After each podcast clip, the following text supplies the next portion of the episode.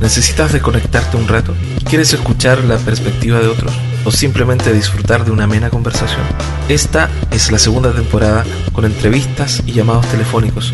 Conoceremos a diferentes personalidades que hablan y reflexionan sobre lo que nos pasa a todos. Aquí comienza Linealmente Hablando.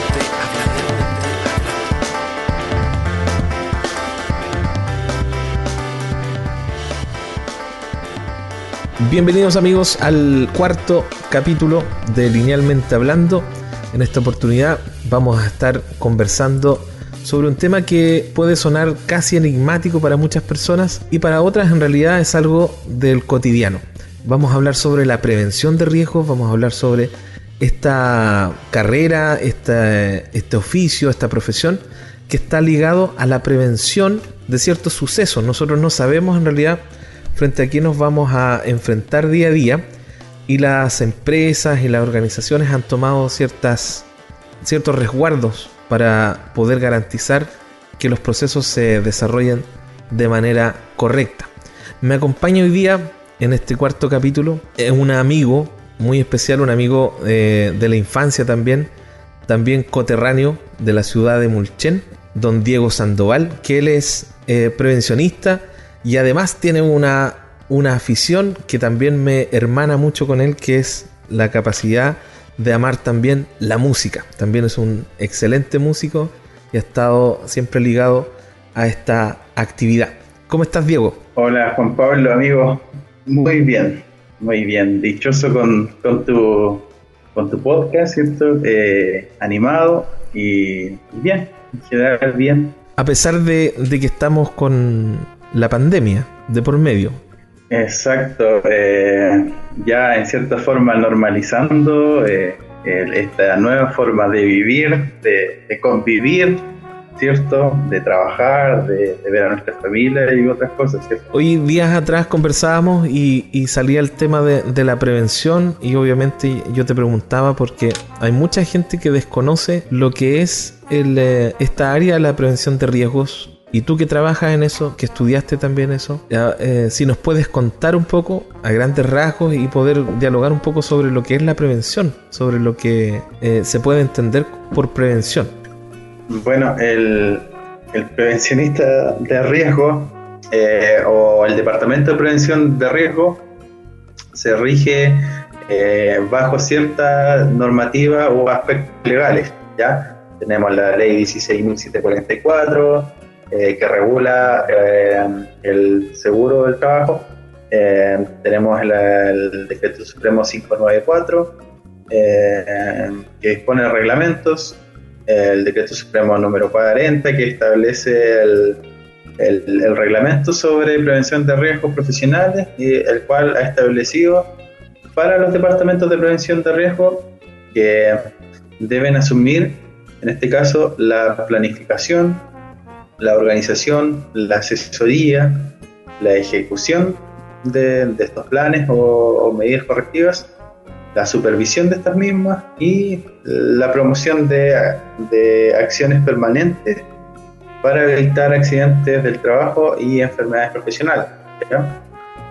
A su vez, la organización de este departamento de prevención de riesgos debe estar dirigida encabezada por un experto en la materia, ¿ya? un técnico en prevención, un ingeniero en prevención de riesgo, ¿ya?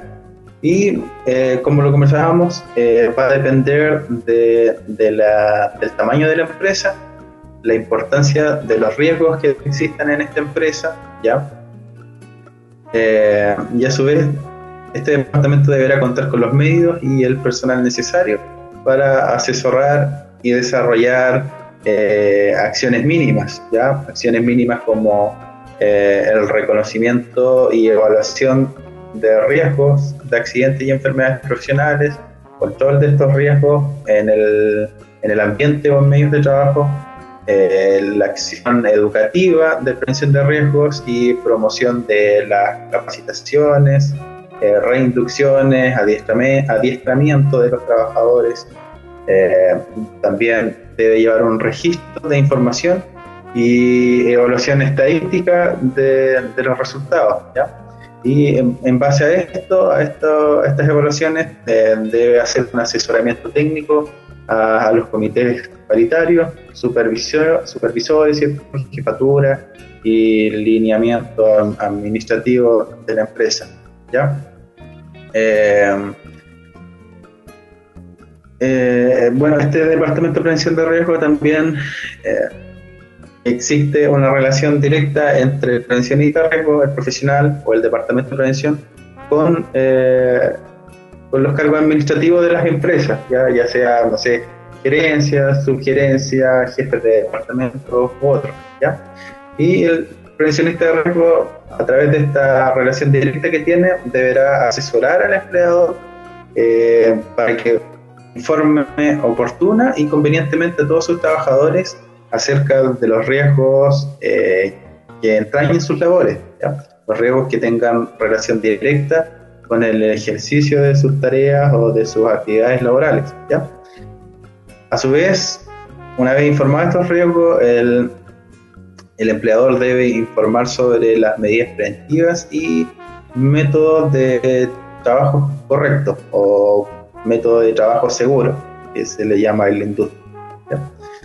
También debe asesorar e instruir a los trabajadores en la eh, correcta utilización de los instrumentos de protección personal, ya los EPP, muy importantes pero no suficientes. Eh, eh, identificar e investigar causas de accidentes y enfermedades profesionales e indicar la, la adopción de, de, todas las medidas de higiene y seguridad que sirvan para la prevención de los riesgos existentes en una empresa eh, también promover la realización de cursos y capacitaciones para los trabajadores, que es muy importante. Eh, nunca vamos a desarrollar una, una, labor preventiva si no educamos a los trabajadores. O sea, un trabajador que, que lleva desarrollando su oficio durante 30 años eh, y que nunca ha recibido una inducción de, de prevención de riesgo eh, es muy difícil que, que, adopte estas medidas porque yo se lo voy a decir, sino que a este trabajador nosotros debemos eh, focalizarle ciertas aptitudes, eh, enseñarles las metodologías seguras de trabajo para que las adquiera y en un futuro las la desarrolle así. También es tarea del prevencionista de riesgo dentro de una empresa asesorar al empleador para que establezca y mantenga al día un reglamento interno de seguridad y higiene en el trabajo. ¿Ya? Eh, también el prevencionista de riesgo eh, forma parte importante del, comité paritario, ¿ya? Eh, por derecho propio y también con derecho voz. Y somos, obviamente estaba de la mano con la asesoría que el prevencionista pueda prestarle a este comité paritario. Y considerando toda esta, esta información al respecto, eh, y veo que también tú te manejas en el tema, también te quiero consultar qué es lo que te llevó y te motivó a estudiar esta carrera, porque tiene que haber algo importante. De hecho, yo, eh, ¿por qué estudié esto? Eh, o por qué me estoy especializando en prevención de riesgo?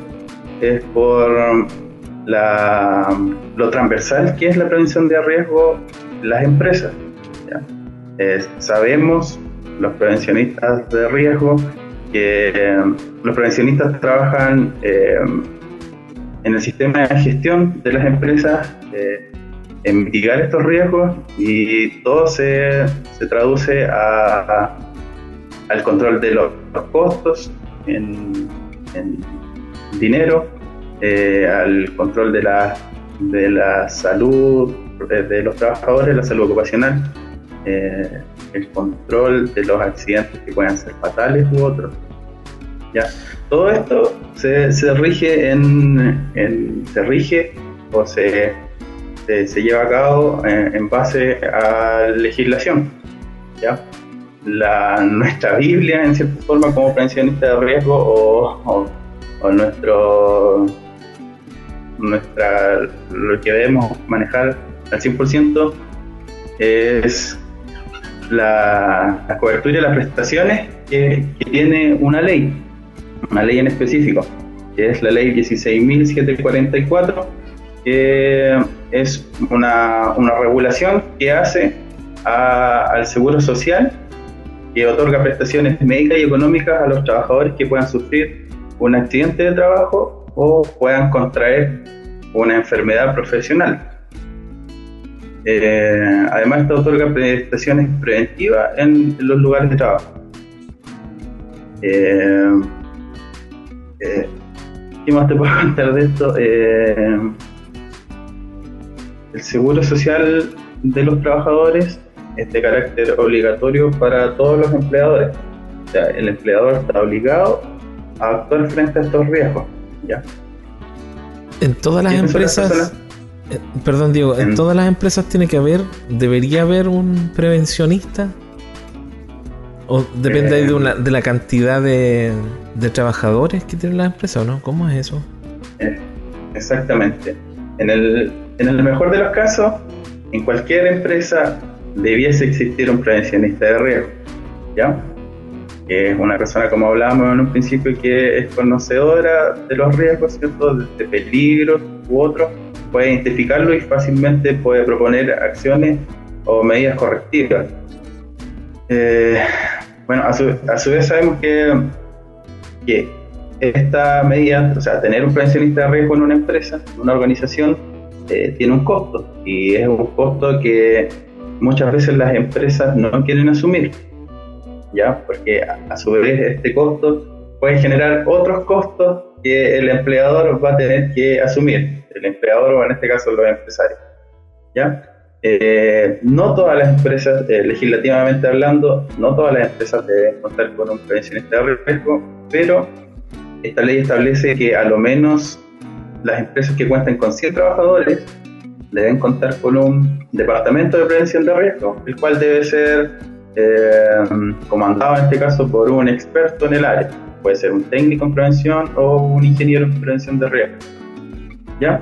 Lo que sí, eh, lo que sí una salvedad es que para empresas con menor cantidad de trabajadores, menor cantidad de, menor a 100 trabajadores, eh, existen los comités de paritarios, los comités de, de higiene y salud ocupacional. ¿ya? estos comités también hacen una labor preventiva muy importante. También proponen planes de, prevención de riesgo, de salud ocupacional, planes de anticipación, de mitigación y otros. Y a su vez también, eh, también eh, cooperan con, con la elaboración de estos planes y la supervisión y el seguimiento de estos planes de prevención.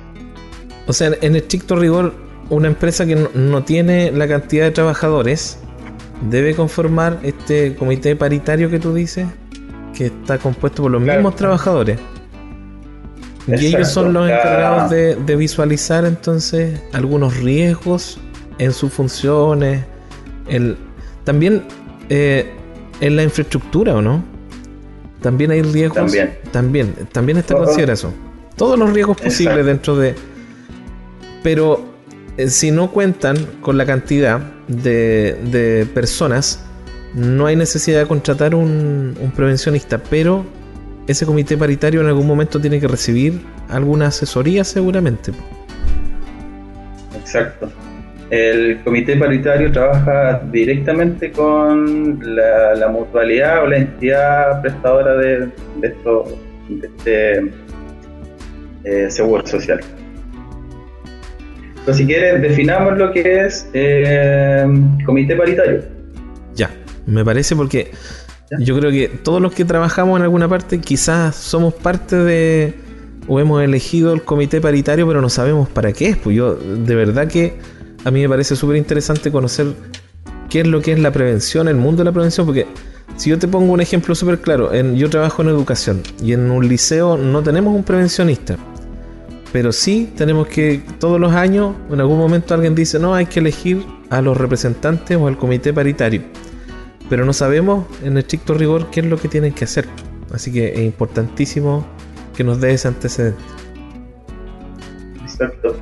Bueno, eh, el comité paritario, ¿cierto?, tiene obligaciones legales dentro de la empresa en cuanto a materia de prevención de riesgo y enfermedades profesionales. ¿ya? La, la ley 16.744, como decíamos, regula este, el seguro, seguro del trabajo y en su artículo 68 dice explícitamente que las empresas o entidades deberán implementar todas las medidas de higiene y seguridad en el trabajo que les prescriban directamente el Servicio Nacional de Salud o, en su caso, el respectivo organismo administrador al, cual se encuentren afecta. ¿ya? O sea, la empresa tiene que tener una buena comunicación con las entidades, con las mutualidades, ya conocemos la IST o algún otro organismo. Eh, como también te comentaba, en toda industria faena en que trabajen más de 25 personas, deberá sí o sí funcionar un uno o más comités paritarios de higiene y seguridad. También es importante hacer una, aclaración, la, forma en que se, constituye este, este, mm, comité paritario es a través de, un sufragio, a través de una votación que se plantea en la empresa eh, con los trabajadores que bien tengan experiencia en prevención o tengan experiencia en, los cargos, en las actividades que se desarrollan en esta empresa. Como decíamos, el comité paritario debe tener a lo menos 25 personas para poder, eh, eh, para poder formarse. ¿ya? De estas 25 personas debe estar constituido por representantes patronales, o sea, cargos eh, administrativos, de, la empresa y representantes de los trabajadores, eh, cuyas decisiones deben estar siempre tomadas de la mano de la ley 16.744 que administra este seguro del trabajo. ¿Cómo se estructura este comité paritario? ¿Cierto? Por participantes directos de la empresa y de los trabajadores y ellos desarrollan comisiones de trabajo las cuales estas comisiones se, componen de investigación de accidentes.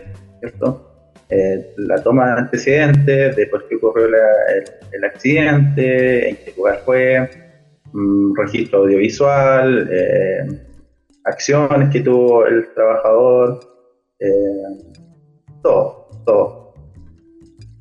inspecciones y observaciones ya de los programas de actividades, programas de prevención de riesgo eh, y otros. Y también en estas comisiones eh, existe la, difusión y la capacitación de estos mismos programas de, o actividades preventivas.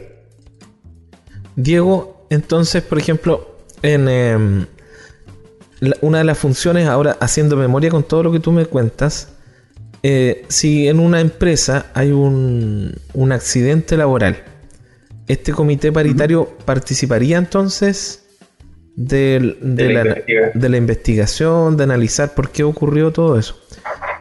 Exactamente, el comité paritario participa en la, investigación de, este accidente y se suma como eh, se suma como antecedente a la investigación general que, realiza el, el organismo prestadora de la entidad mutual. Me interesó que mencionabas también dentro de estos comités paritarios eh, aparece el concepto de higiene, ¿cierto? Aparece ahí descrito por ti en, tu exposición.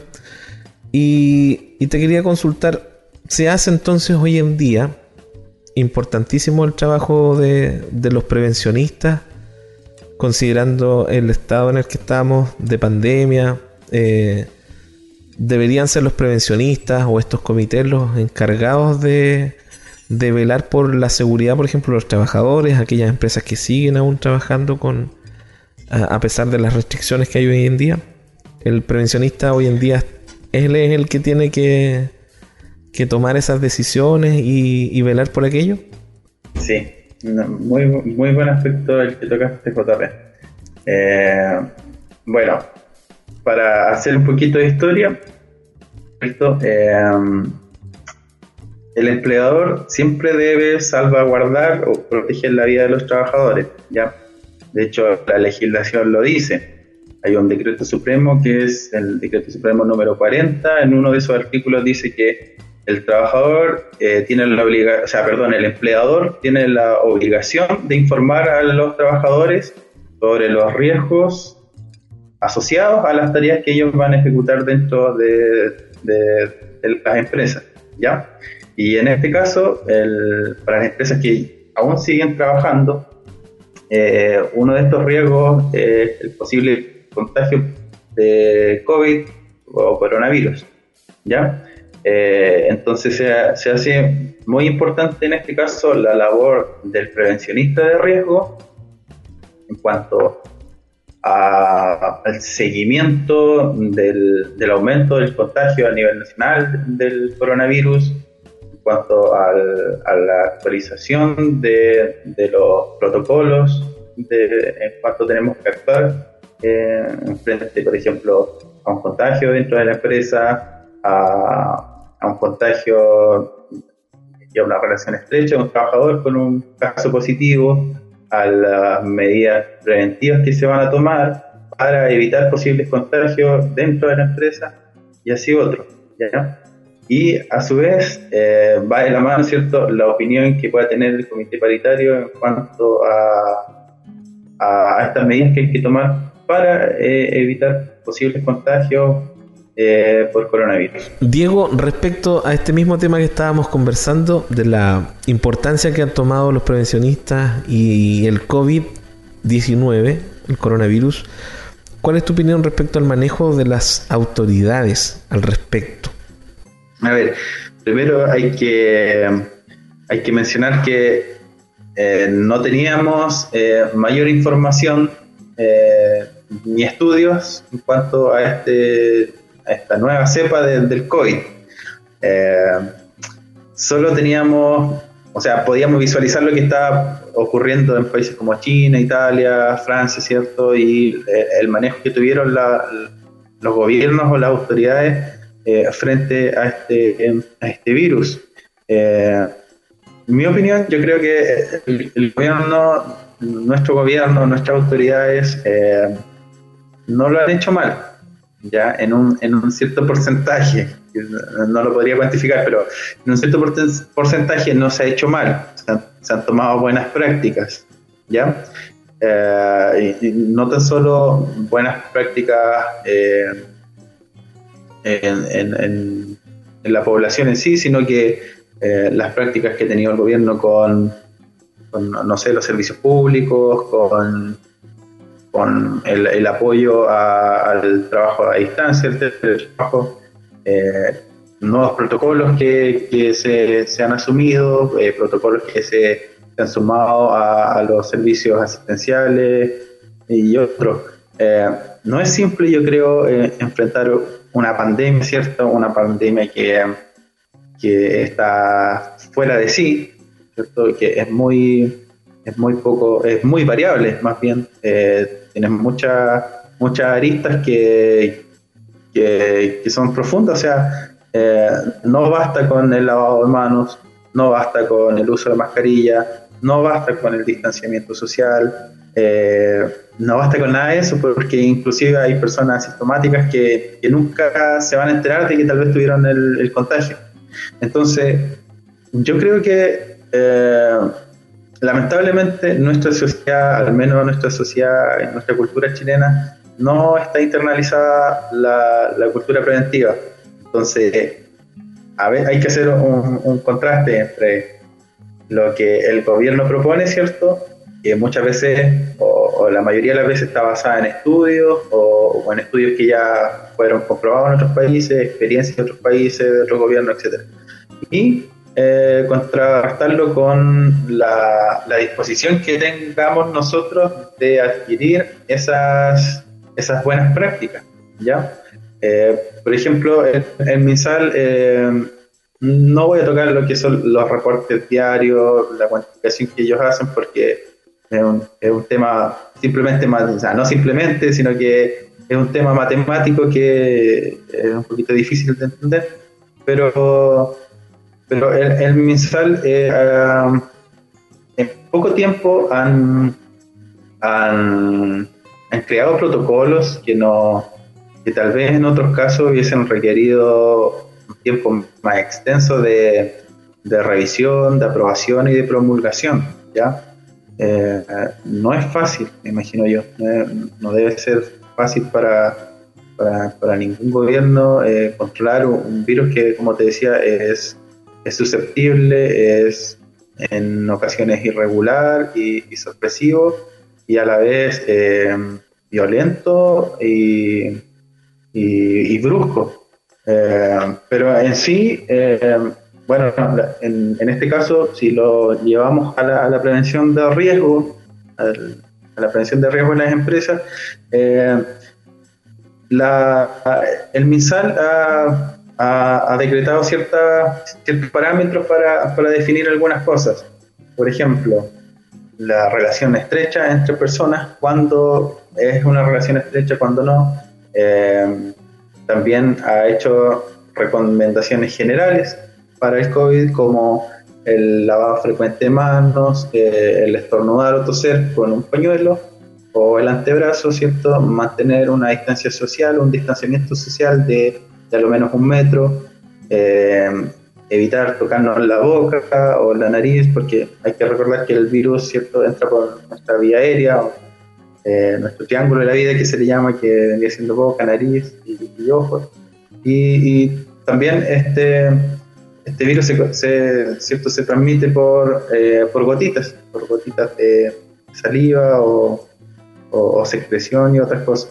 Entonces, yo creo que la autoridad sí ha, puesto su mirada en una su mirada en una gestión preventiva y correctiva ya el año pasado sabíamos que probablemente era muy probable que en esta fecha eh, hubieran índices altos de contagio, índices altos tal vez de muerte. Aparentemente, según las estadísticas, están debajo de bajo el, promedio que, habían, habían eh, presupuestado. Entonces yo creo que, que, sí se, que sí se ha hecho bien, ¿ya?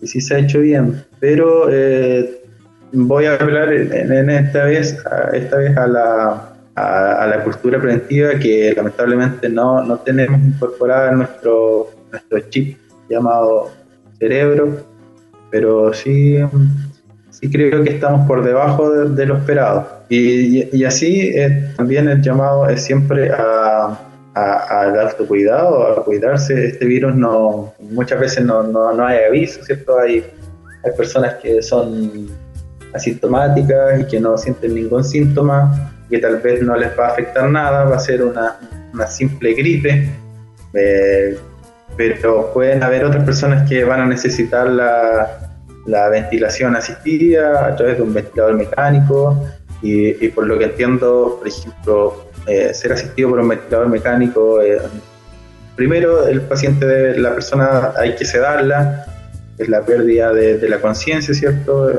la persona se duerme y es un, método invasivo, o sea, esa, esa asistencia va a, llevar secuelas en, un futuro próximo para esa persona. Entonces, eh, hay que apelar a la, conciencia, a la sinceridad eh, y el autocuidado.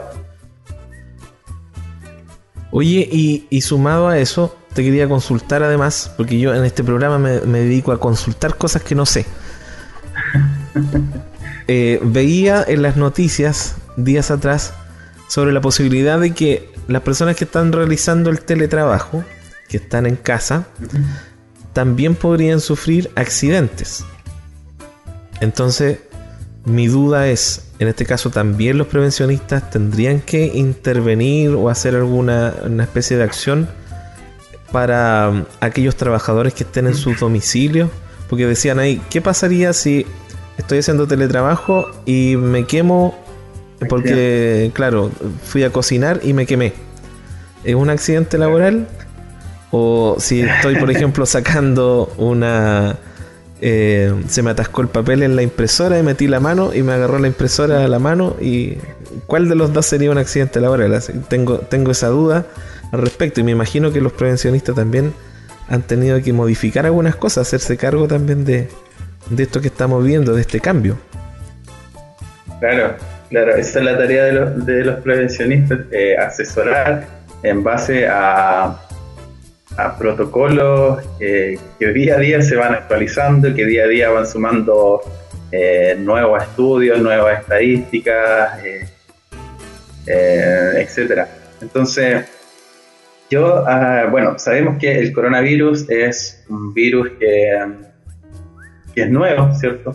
es un virus, o sea, no es nuevo, el, el contagio, su masificación es nueva, ¿cierto? Aún no tenemos, no hay una vacuna que pueda controlar este, este virus o eliminarlo. Entonces, como es nuevo, eh, no existían, eh, no existía una legislación que lo regulara, ¿ya? Para, para lo que es, eh, para lo que vendría siendo, digamos, el virus dentro de una, de una empresa. Entonces, hasta donde yo sé, porque la verdad no, no lo manejo en este momento muy bien, pero hasta donde yo sé, eh, bueno, o, más bien, no hasta donde yo sé, sino eh, la interpretación que, dice la ley a, tu pregunta es que el trabajador, tú, me decías que el trabajador ¿cierto? En, teletrabajo eh, se accidentaba cocinando, etcétera, o otro caso que el trabajador podía accidentarse haciendo, haciendo una impresión o algo así. Entonces, tenemos que tener en claro que se va a definir accidente del trabajo a, y la ley lo dice, a toda lesión que un trabajador sufra a causa o con ocasión del trabajo que realice y que le produzca incapacidad o muerte. O sea, se va a, a definir como accidente del trabajo a la actividad que el trabajador realice directa eh, mente proporcional con su actividad por la cual él fue contratado. Si yo estoy en teletrabajo y estoy cocinando, me desvié de mi actividad laboral, ¿cierto? Y no, en cierta forma, el seguro del trabajo no me cubriría esa, ese accidente. Pero sí, en el caso de que eh, este accidente fuera ocasionado directamente por ocasión del trabajo. O sea, si me quemo con la taza de café, no corre. no correría como accidente Pero sí, si me, se me queda apretada la mano en la impresora, sería accidente laboral. Porque está directamente relacionado con, mi tarea. Hoy es un debate, pero oh. súper complejo, veía yo, porque mucha gente decía, pero es imposible en el teletrabajo desligarse de una cosa u otra.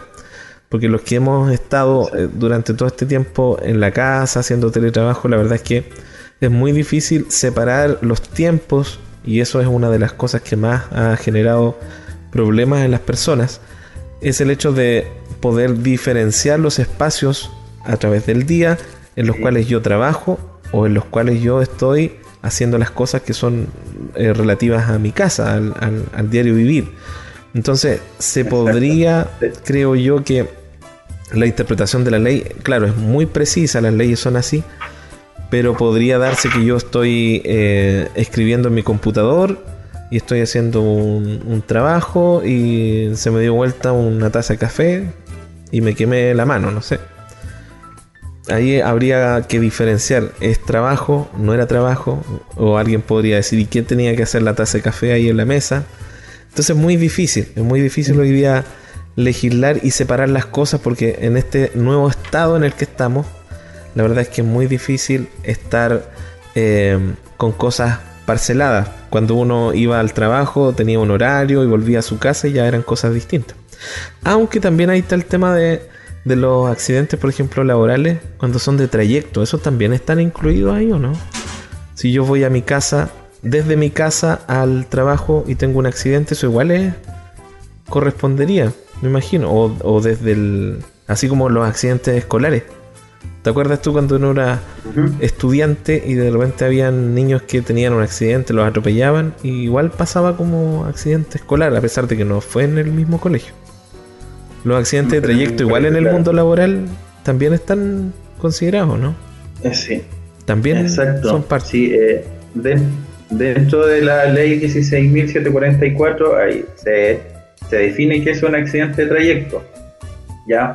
Y eh, la ley dice que el accidente de trayecto son como bien dice la palabra, aquellos accidentes que ocurren en el trayecto directo desde de ida o regreso desde la habitación donde el trabajador pernocta, donde el trabajador duerme y, el lugar de trabajo. ¿Ya? Eh, como tú bien decías, las leyes son, son precisas y hay muy pocos vacíos. ¿ya? Eh, se entiende que el trayecto debe ser directo entre mi trabajo y mi habitación, mi casa. ¿ya? Y eh, obviamente este trayecto debe ser racional y, no interrumpido por razones de interés personal.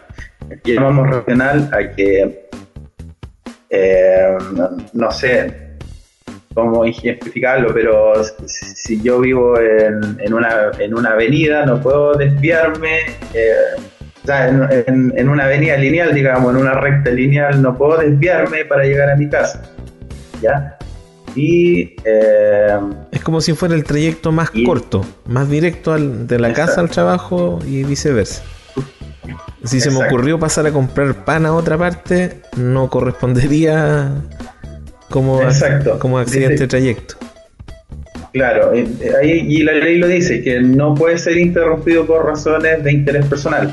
O sea, si yo salgo a las 5 de la tarde de mi, de mi trabajo y, aprovecho de pasar al supermercado porque cierran a las seis y media y en el trayecto al supermercado me desvío del trayecto habitual a mi casa y más encima me accidento, no voy a tener cobertura de este seguro porque primero el trayecto no fue directo, no fue proporcional, Y fue interrumpido por un interés personal que fue pasar a comprar al supermercado.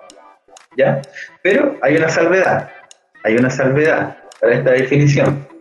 Eh, y dice que a menos que la interrupción eh, de mi trayecto sea por una causa habitual, ¿ya? Y, no responda a un capricho mío, eh, el seguro sí me va a cubrir, ¿ya? Por ejemplo, el trayecto es de lunes a viernes a las 5 de la tarde, yo salgo de mi trabajo y paso a buscar a mi hija o a mi hijo al colegio, y lo llevo a mi casa y en, ese trayecto me accidento, el seguro sí en este caso, bajo la investigación obviamente, podría cubrir o bien debiese cubrir.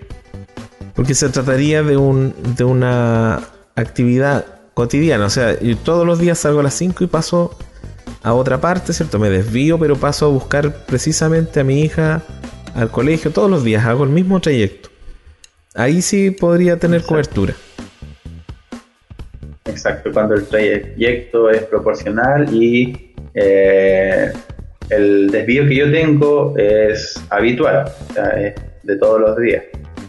Eh, también eh, hay, una, hay una incógnita que, siempre se, se, plantea o es muy recurrente en, por ejemplo, en ciudades grandes, en metrópolis como, no sé, Santiago, ciudades de otros países, donde las personas tienen dos o inclusive tres trabajos a los cuales asisten en un día. En este caso, por ejemplo, podemos tener una persona X que trabaja de 8 de la mañana a 1 de la tarde en el trabajo A, ¿cierto? Y de 1 a 2 de la tarde esa persona se traslada al trabajo B. ¿ya? Y aquí se informa, se forma una incógnita o o, una confusión muchas veces de qué empleador se tiene que hacer cargo de esta prestación del seguro, ¿ya? El, el empleador en donde el trabajador iba saliendo y desplazándose al trabajo B o el trabajador, el empleador de, del trabajo B donde el trabajador iba yendo. ¿Ya? Eh, y según tú, ¿qué debería ser? Bueno, en este caso, eh, el organismo administrador, ya sea la H, Mutual de Seguridad, ICT, ICL o empresa administradora delegada, eh, es en este caso del empleador hacia donde el trabajador se dirige. Ese empleador es el que debe otorgar las prestaciones médicas y económicas que correspondan o sea, el, el, empleador del trabajo B. ¿Sí? El empleador del trabajo B.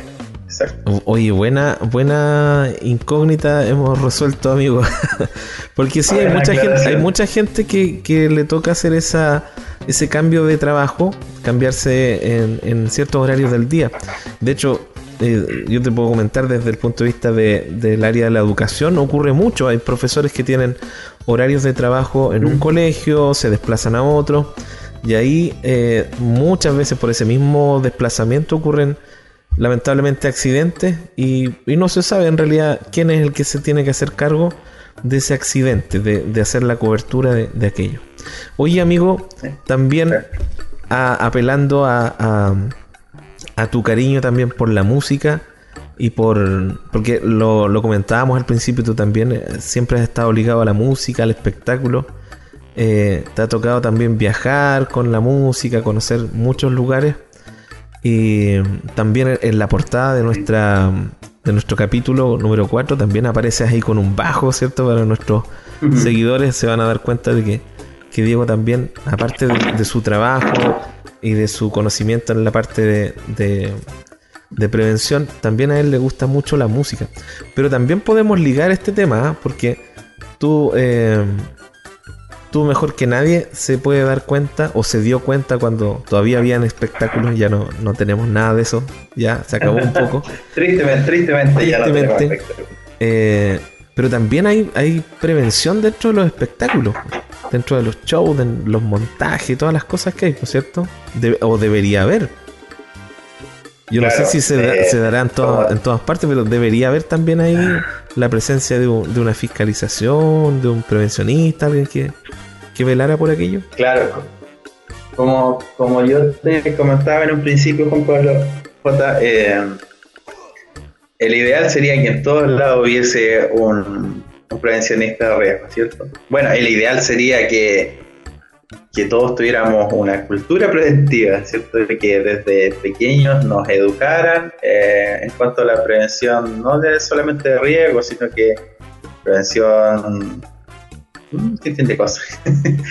Pero, eh, claro, eh, como te decía al principio, en el mejor de los casos, en todos lugares debiese haber un prevencionista de riesgo. Y en el caso, como tú lo ejemplificas de los espectáculos, eh, muchas veces no, no, hay una persona que pueda asesorar a, las grandes empresas productoras de eventos, empresas de audio y sonido, iluminación, etcétera, eh, muchas veces ellos no cuentan con, planificaciones de trabajo seguro, con evaluaciones de riesgo, con cuantificación de, estos riesgos, ¿cierto? Ni mucho menos con la, mitigación o con un plan de mitigación de estos riesgos. Eh, Porque me imagino yo que en un espectáculo, en un show, ¿cierto? En un, en un evento, tienen que haber un montón de factores que un prevencionista podría, en este caso, anticipar estos riesgos, ¿cierto? porque hay eh, está el tema eléctrico, ¿cierto? Eh, la infraestructura que se utiliza, los espacios, yo creo que todo eso tendría que tener una cobertura de parte de un prevencionista. Exacto, porque digamos para, para cada actividad que hay en, una, en una empresa o en un trabajo existe, debe existir una, una correlatividad de pasos a seguir, los cuales sean seguros, ¿ya? Y esos, esos pasos deben ser eh, plasmados o escritos, etcétera, bajo la visualización que hace un experto en prevención a la actividad en sí que realiza el trabajador y a la retroalimentación que también tenga el trabajador hacia el prevencionista de riesgo. Entonces, si nos vamos al caso de los espectáculos, eh, y si hacemos una mirada así global, a grandes rasgos de un espectáculo, eh, en, los shows, ¿cierto? Eh, primeramente está la llegada de, no sé, de camiones, el, el izaje de material para hacer el montaje, el ascenso de material para subir las torres de iluminación, para subir los sistemas de sonido, pantallas, etcétera. entonces, cada una de estas actividades eh, debiese tener un procedimiento de trabajo, un procedimiento de trabajo seguro el cual se ha, creado por un experto en prevención bajo la mirada a, estas actividades y bajo a, la retroalimentación que le puede hacer el trabajador en base a su experiencia, a sus conocimientos y otros. Yo me di cuenta de, este tema años atrás, bueno, cuando también tuvimos la oportunidad de, compartir mucho tiempo juntos, viajando, que también estuvimos ahí involucrados con el tema de la música. Pero siempre recuerdo que cuando hacían eh, algún evento y, hoy en día ha cambiado mucho, hoy día tú puedes montar un, espectáculo en cualquier lugar, con carpas, con escenarios móviles. Y recuerdo en Santa Bárbara una vez eh, que habían tenido problemas con, el tema del escenario porque no los habían autorizado el, sistema como de andamiajes que tenían, que era muy antiguo. Y, ahí me empezó a dar vuelta esto de que en realidad para toda, para toda cosa, y, vinculándolo con el espectáculo, en realidad todo tiene que tener un, grado de seguridad. Porque uno dice, oye, un escenario no, no tiene mucho, mucha ciencia pero tiene que cumplir con ciertos requisitos y, cumplir con estándares seguramente para soportar cierto peso, las alturas que tienen, todo eso está considerado como, como parte de esta, entre comillas, prevención a un riesgo que podría ser eminente. Eh, los músicos deberían tener también un prevencionista. ¿Qué piensas tú? los músicos claramente debiesen tener un prevencionista riesgo que de pronto les diga a los músicos, oye, para un poco. pero, pero, importante lo que tú decías. Importante lo que tú decías que debería haber una cultura también de autocuidado, una cultura preventiva.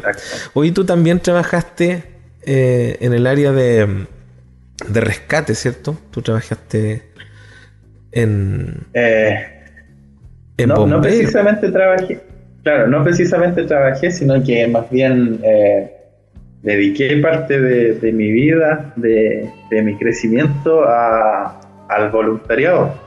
Fui bombero un par de, años. Bueno, eh, me atrevería a decir que aún soy bombero, solamente que no actualmente no, estoy activo en, en este oficio ¿ya?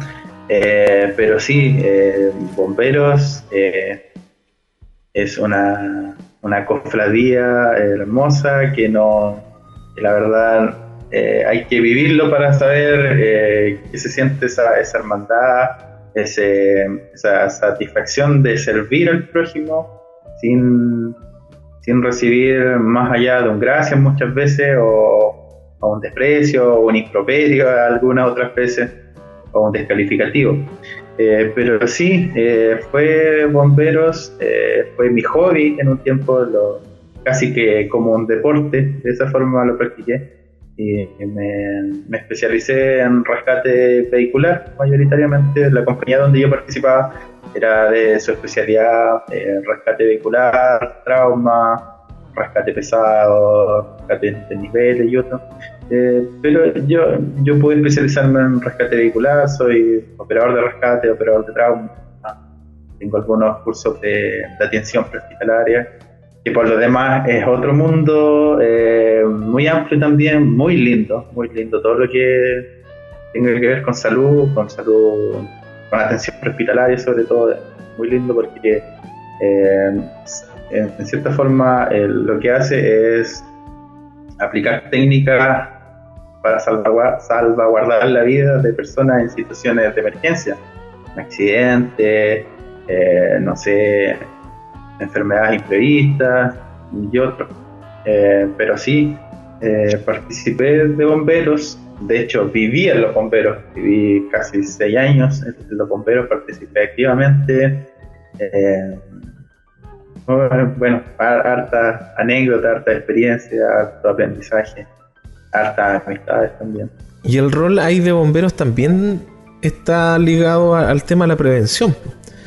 Bomberos también tiene un rol, si no me equivoco, ojalá no me esté equivocando, si, si es así me corrige. Pero yo también eh, me, he dado cuenta de que bomberos también tiene que ver con eh, establecer ciertas eh, ciertos parámetros, por ejemplo, cuando hay de repente eventos masivos o hay alguna algún lugar que se esté ocupando, infraestructura. Yo he visto también la presencia de bomberos como viendo el tema preventivo. No sé si, eh, si estoy en lo correcto. ¿También tienen participación en eso? Los cuerpos de bomberos, algunos especialistas que son bomberos también.